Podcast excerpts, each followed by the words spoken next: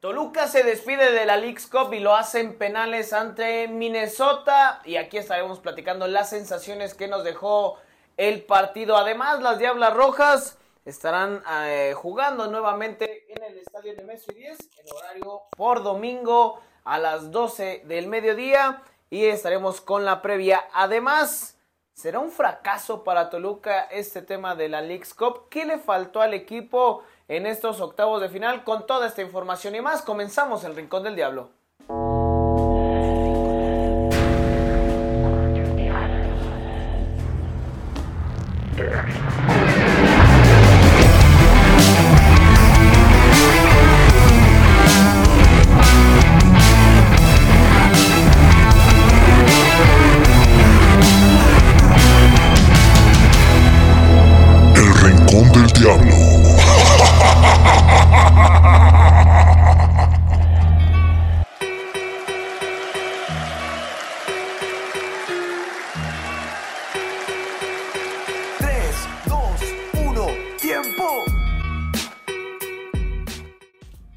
De saludar a toda la gente como cada semana, bienvenidos a acá al Rincón del Diablo. Mi carnal, ¿cómo estás? Pues no de la manera en que quisiéramos saludar a toda la gente, pero, pero bueno, va justamente finalizando el partido ante, ante Minnesota con una derrota para, para Toluca y queda eliminado. Cierto, mi carnal, ¿cómo estás? Qué gusto saludarte, amigos del Rincón del Diablo. Sí, no es el escenario eh, que nos hubiera gustado porque Toluca eh, dio batalla, es la verdad. Eh, fue competitivo, eh, entraremos ya un poco más adelante en detalles. Pero termina siendo a cierto punto injusto porque Toluca no pierde un partido en el. Así es. Eh, se va por penales por una mala ejecución de algunos de sus tiradores. Pero bueno, a final de cuentas me parece que eh, uno de los puntos que había tocado el entrenador Nacho Ambriz era más allá del resultado es encontrar conjunción, encontrar un buen nivel competitivo, encontrar eh, que los futbolistas se encuentren y me parece que eso lo lograron. Sí, y yo creo que eso es algo de, de lo que ya estaremos platicando y rescatando a lo largo de este programa. Los invitamos a que si aún no se suscribe eh, en las diferentes plataformas de música, lo haga en el Rincón del Diablo Podcast. Active la campanita para que en cualquier momento que ya esté arriba el capítulo de cada semana, pues le llegue la notificación y puede estar eh, pues escuchando este, este programita y evidentemente al tanto de lo que sucede con el Deportivo Toluca. Muchísimas gracias a toda la gente que, que nos sigue en TikTok, en Instagram, en Facebook en Twitter, que nos encuentra justamente como el Rincón del Diablo. Mi carnal, vamos a dar inicio eh, con lo sucedido en el, en el, partido contra Minnesota. Toluca se va abajo en el marcador en el primer tiempo, 2 a 0. Eh, goles que me parece son, son errores puntuales y son los que terminan costando muchísimo. Eh, si decíamos la semana pasada o en las últimas semanas que este Toluca se veía mejor, hoy hay que ser sensatos y creo que defensivamente al equipo le costó pero un mundo. Eh, desde las diagonales, desde las coberturas, desde llegar a tiempo. Todo este tipo de cuestiones creo que Toluca yo lo vi hoy muy diferente a lo que había presentado eh, defensivamente en torneos, eh, en partidos pasados, quiero decir.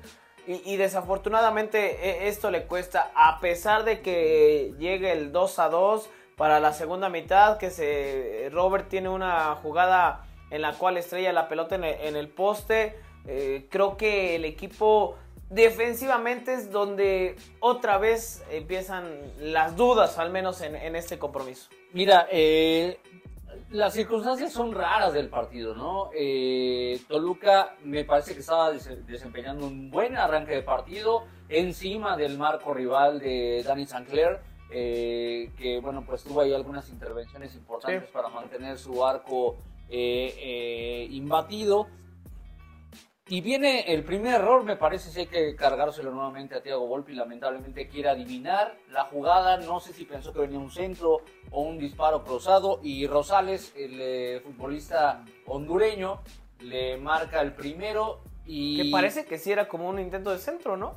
Acaba incluso machucando. No sé, me parece que eh, ahí los porteros tienen que esperar hasta el último instante, ¿no? O sea, eh, porque sí, no, no esto. le quito responsabilidad a Volpi, me parece y que... después viene el sudafricano Longwane, eh, que dicho sea de paso es el líder de goleo del certamen, está empatado con Leo Messi en, en anotaciones, pero este tipo no es un delantero, es un eh, extremo por derecha. Y ahí me parece que el gran error de Toluca fue eh, una, una marcación tibia, eh, dando muchos espacios, muchas facilidades, porque el gol viene precedido de un saque lateral. Y tú lo decías cuando estábamos viendo el partido, no te pueden hacer un, un gol Sí. desde un saque de manos, ¿no? Y así En el librito te lo dice, ¿no? O sea, es, Es inaceptable. Cualquier es un principio técnico básico, ¿no? Y Toluca, la verdad es que me parece que se le va la llave o se le va el pase a los cuartos de final en el primer tiempo, porque el segundo tiempo fue un espectáculo. Toluca nuevamente yendo adelante, una- al abordaje. Hoy en día me parece que sí tengo que reconocer al Minnesota Union que fue muy inteligente en las coberturas hacia los atacantes netos de Toluca. Es decir, la marca sobre Pedro Raúl, la marca sobre Robert Morales fue pegajosa, fue incómoda. Aún así trataron de generar el brasileño y el paraguayo, pero no estuvieron cómodos y no estuvieron finos como en otros partidos. Tuvo que llegar Valver Huerta en una jugada bastante machucada, bastante apretada, con un disparo lejano, eh, a la usanza de, de Toño Taboada, Sí, ¿no? ah, De- de sí, fuera del área, zapatazo fuerte de un defensor y bueno, la manda a guardar, nada que hacer para Dani Sancler. Y lo que son las cosas, a Toluca se le abrió un panorama bastante interesante al 75 porque se marca penal a favor de los Diablos, además eh, expulsión para Toxon, el futbolista del- Pinche eh, puerco. de, de Minnesota Union, que le entra con el codo a, a- a- a Marcel Ruiz y todavía el árbitro se tardó un montón en, en- en- en descifrar que si era penal. Él tenía una visión clara de lo que había sucedido, lo que iba por delante del futbolista. Las del- tomas tampoco eran muy claras. No, las que les dieron. Sí, claro. Porque sí. aquí en, en la transmisión vimos una que era bastante clara, bastante nítida y era evidente. Y en donde se un- veía que el árbitro estaba de frente a la jugada. hubo un codo que termina reventándole incluso la boca a Marcel Ruiz y quién más sino para cobrar el penal que Thiago Volpi lo hace de gran manera el eh, portero de Toluca. Y Toluca tuvo 15 minutos poco más eh, 21 de hecho ya con el agregado para intentar dar la vuelta al marcador. Lo intentaron lo buscaron eh, de repente me parece que no deciden adecuadamente en el- la última zona y ese tendrá que ser un problema que tendrá que corregir Nacho Ambriz. A mí, más allá del dolor, la frustración, la molestia por la eliminación, porque sí existe, yo sí estoy casado con, el, con la propuesta de Nacho. Me parece que Toluca nunca había jugado así desde que llegó Ambriz e incluso desde Sí. antes. O sea, yo no recuerdo qui- quién hizo jugar a un Toluca de una manera tan exquisita. Ciertamente hay ciertos puntos que se tienen que corregir, que se tienen que cambiar. Eh, no puedes eh, simplemente eh, dejarte de un lado en ciertas jugadas. Eh, la zona defensiva sigue siendo algo que le duele a Toluca, tendrá que corregirlo. Pero de ahí en más me parece que es un proyecto y una propuesta interesante para que Toluca juegue bien al fútbol. Lo hizo allá, me parece que era para más el fútbol que estaba desplegando Toluca, pero bueno, a veces el fútbol también es injusto y hoy le toca a Toluca que. Y el claro ejemplo es la posesión que tiene Toluca. Sí. Es un 70% de lo que estoy viviendo en las estadísticas. Eh, 30 de, Minnesota. Y yo sé que con la posesión no se ganan partidos. Pero habla de lo, de lo que es capaz Toluca. Sin embargo, yo creo que, y lo hemos dicho aquí durante mucho tiempo, si este equipo no corrige ya zona defensiva, le va a seguir costando un mundo. Lo venían haciendo muy bien, incluso hoy me parece que los errores es por esta falta de co- cobertura que hay eh, eh, por los costados. Y, creo que ahí Toluca le, termina por, por costar. No sé si en, esta, en este intento de que los laterales vayan, de que Araujo esté un poquito más suelto, pero Toluca tendrá que ser más vivo. O se incorpora Baeza te- tirándose unos metros atrás para hacer esa cobertura, o, tratar de no soltar tanto a los, los volantes laterales, ¿no? En este caso, Maxi y Brian García. En la transmisión decían, y ya entrando un poquito en detalles con este tema de la Leagues Cup, ahorita justamente estamos viendo el Tigres contra Monterrey, bastante calientito está este torneo. Y a ese punto quiero llegar porque decían en la transmisión, uno de ellos, Mariano Trujillo, exjugador del Morelia, ahora, eh, pues creo que también Analista. analista, de ESPN, pero más es en No, Estados Unidos, Fox, Fox, Fox Deportes. Fox Deportes. Y ahora en Apple TV. Ah, ok. Eh, una rivalidad sana A mí me parece que no hay una rivalidad con los equipos norteamericanos. Más bien existe, pues este morbo que se ha soltado en los últimos años de, de ver quién es mejor, pero creo que un torneo así no es parámetro de nada. Eh, mucho menos cuando los equipos mexicanos van pensando en que no se lesionen eh, sus jugadores, en que no, no puedan exigirse al máximo. Y no es un pretexto, porque ahorita podría sonar un pretexto y justamente yo no quería comentar nada de este tipo de cuestiones, porque después van a decir, ah, ¿por qué no? Como el Tata Martino, ¿no? Que dice, eh, ¿por qué no se quejaron antes de venir? Pues porque fueron obligados los equipos, güey. O sea, nada más por eso, no fue por otra cosa. El equipo mexicano no podía decidir si venía o no.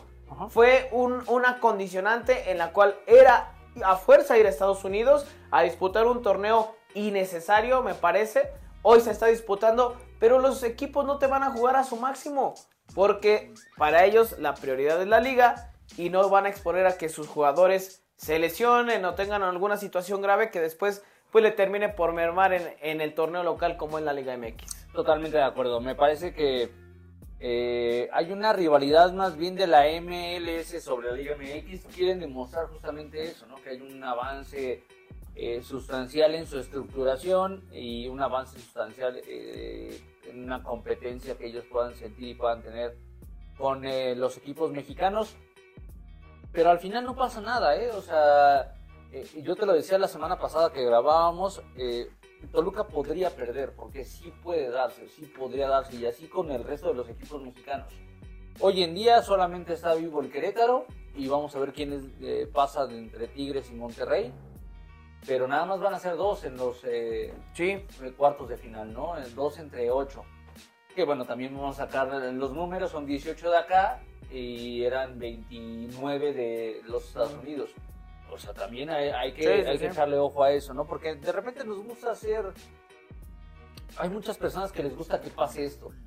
Que pierda el Toluca, que pierda América, eh, que pierda Cruz Azul, que pierdan las Chivas, que pierdan los equipos que han quedado eliminados. Porque de ese pequeño eh, eh, pedacito de acerrín pueden hacer un incendio en el claro porque les gusta, o sea, eh, hay una... Polémica barata. Hay, una forma de periodismo muy arraigado en México que es, no me importa si le va bien al fútbol mexicano, o sea, incluso aplica para selección nacional. Para muchos es preferible que pierda la selección en el Mundial, un partido contra Estados Unidos, un partido amistoso, lo que sea, para que tengan esa carnita para destrozar a alguien, para hacer polémica, para, para vender humo. Acá me parece que es un torneo que, yo al final sí le encontré un sabor. No lo esperaba. Esa es la sí, Sí, sí. O sea, yo no, no, no, no veía mucho, pero a Toluca le tocó enfrentar únicamente eh, a equipos estadounidenses. Nunca lo superaron. Lo superaron en penales, ok, está bien. Pero en 90 minutos dentro de una cancha, Toluca siempre fue mejor que su rival. Sí. Y hablo nada más del Toluca, podría hablar del América, que me parece que también tuvo ahí sus buenos momentos. Tigres, Monterrey. Tigres, Monterrey. Me parece que no es Querétaro. Eh, bueno, el mismo Querétaro, ¿no? Que, a lo mejor ahí sí con Querétaro sí tendría que decir que por momentos ha sido superado, pero ha sido lo suficientemente eh, equipo para estar en la ronda en la que ya está. Me parece que es un torneo que no estuvo bien pensado, no estuvo bien analizado, pero que al final hay equipos que, dijeron, bueno, pues no hay de otra, ¿no? Vamos a jugarlo. Es el caso del Toluca. Y yo creo que Toluca, más allá de que no levantará la copa, Toluca ganó mucho en este torneo. Sí, y yo creo que justo ese, a ese punto que es al que, quería yo llegar, mi canal, ¿qué deja la League's Cup? Yo en lo particular me parece que, que, deja una, un, un aprendizaje de que este equipo tiene materia prima, de que este equipo tiene con qué salir avante, que este equipo ya demostró calidad, ya demostró que tiene buen fútbol, que hay que trabajar otras cosas, sí, sí, pero eso urge. El tema defensivo urge trabajarlo en Toluca. Hoy creo que, esa es la sensación que te deja saber que por errores muy puntuales te quedas fuera. y que no se venían haciendo y que ojalá sea parte de este proceso y sea parte de este aprendizaje. Eso me deja la League's Cup, también deja mucha lana a muchos eh, de, de la federación, ¿no? Por supuesto, de la Liga MX. Miquel Arriola es el primero. Es una lanísima lo que se están llevando. Y luego dicen, ¿por qué no se viene a México a jugar? Pues porque no hay el interés de ver a los equipos norteamericanos. No lo hay. Yo creo, yo creo que después de este torneo, canal, de este torneo que yo lo veo como un torneo piloto, yo creo que va a haber ganas de verlos. ¿Crees? Yo creo que sí. Porque ya, ya, ya encendieron una mechita que no existía. Eso sí. Hoy, bueno, yo te la mandaba eh, por WhatsApp, ¿no? Lo que había publicado el, el Minnesota. Ah, y sí. se la pasó con eso. Pues es una, es una forma de rivalidad muy barata, muy, muy tonta, Sí, muy burda, absurda. pero funcional. O sea, no pararon en todo el día de hacer ese tipo de comparaciones, haciéndose, haciéndole burla al Toluca de que los llamaban choriceros.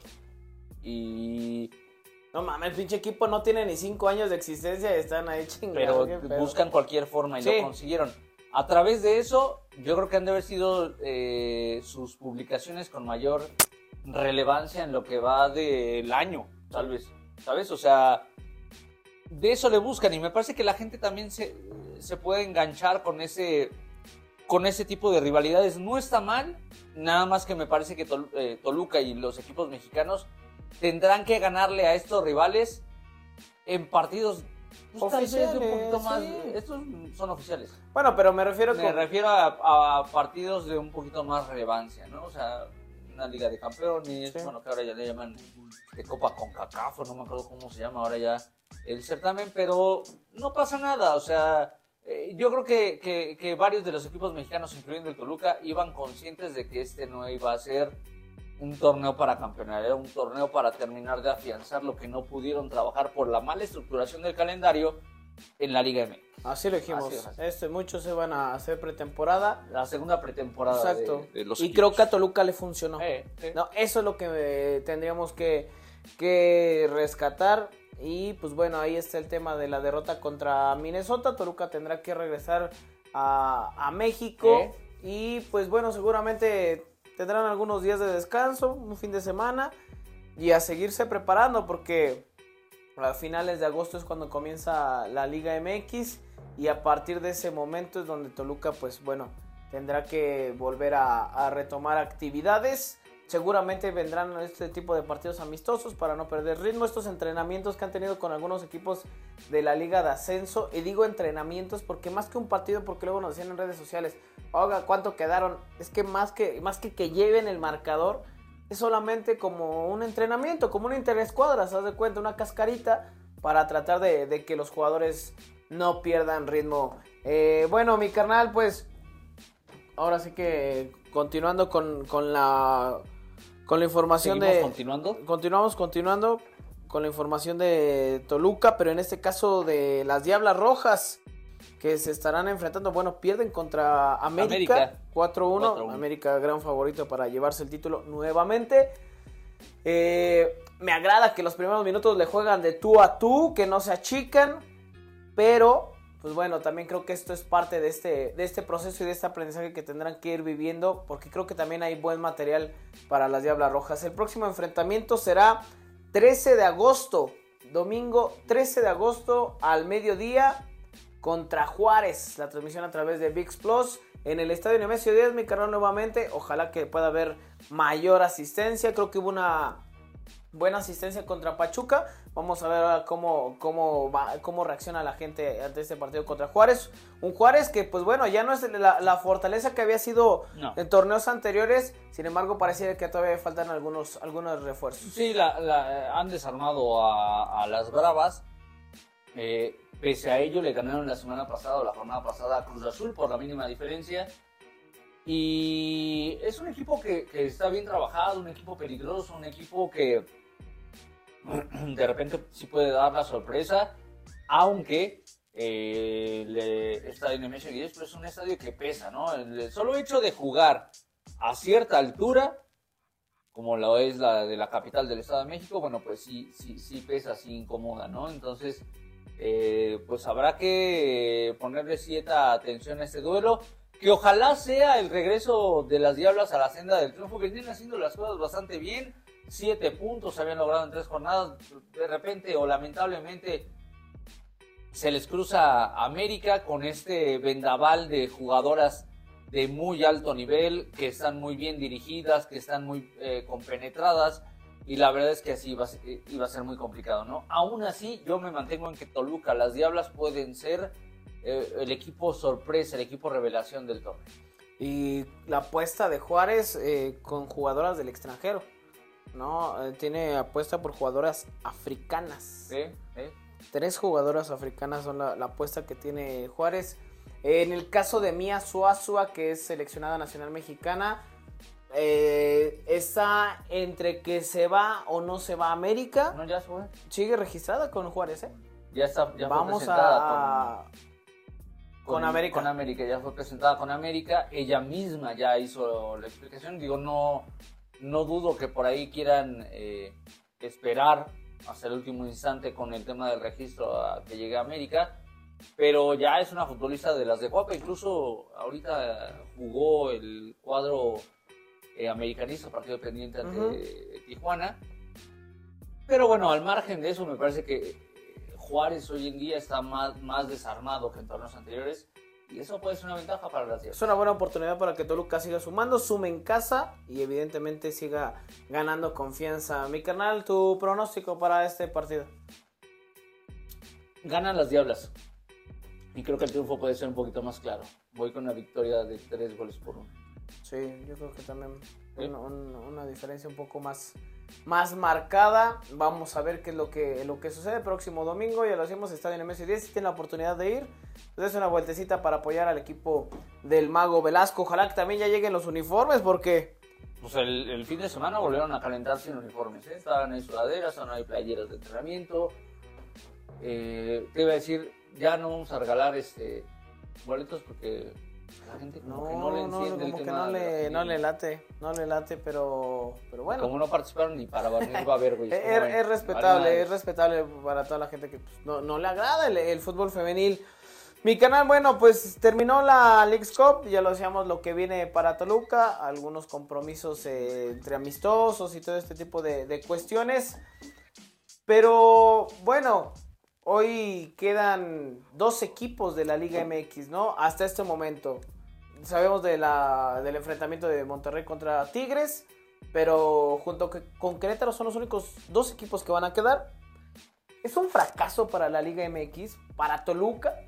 No, no, o sea, bueno, en la lógica de que Toluca es un equipo importante, un equipo grande y que torneo en el que se pare sea amistoso o no lo sea, eh, tenga esa obligación de, de ganar, pues pudiera verse como un fracaso, pero al final de cuentas me parece que entendiendo la dinámica, la lógica, la logística del torneo, no lo veo como un fracaso, la verdad es que lo veo como un torneo donde pudo haber hecho más Toluca, pero que tampoco me deja sensaciones desagradables. Yo creo que no es un fracaso, yo creo que es un torneo que deja muchas cosas positivas para el torneo que realmente importa para el, para el fútbol mexicano, que es el- la Liga MX y la Apertura 2020. Hablando de este tema de la infraestructura que decíamos hace rato, de la lana, que al final pues también es un incentivo para, para algunos equipos.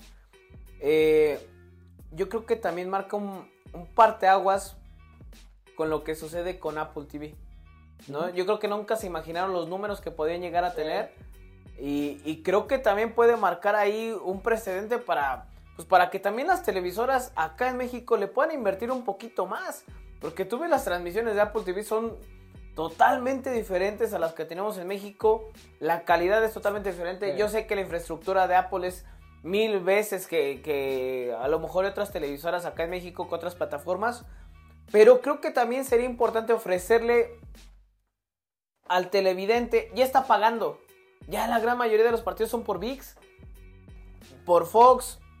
Ofrecerle al televidente otra opción más, otras características, otras eh, situaciones que de verdad puedan pues, valer la pena, ¿no? Pues ya estás pagando, pues bueno, vamos a invertirle un poquito más. Difícil que pase, pero que ojalá también pueda de alguna manera ayudar a la Liga MX a crecer, saber que en Estados Unidos sí, sí han crecido los equipos, por supuesto.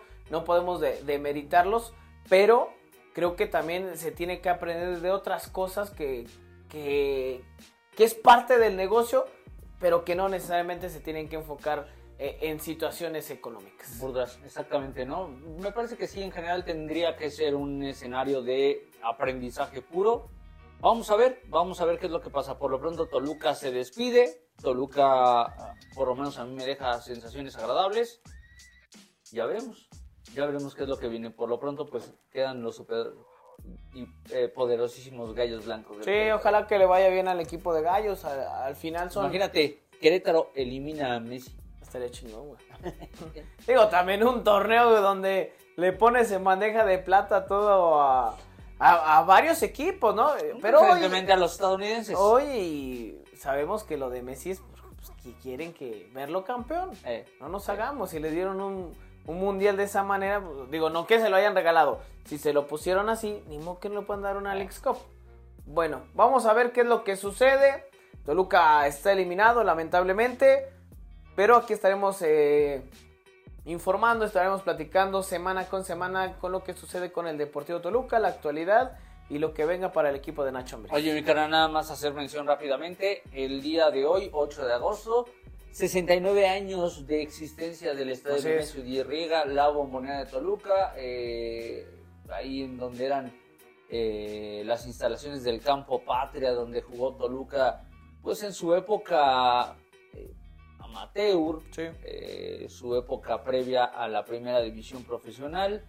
eh, un inmueble que, bueno, pues ha sido icónico, no solamente como espacio para ver el fútbol, sino también como eh, recinto o punto de interés para los turistas que vienen de fuera. Conocer el Nemesio 10 siempre es un, es un punto agradable.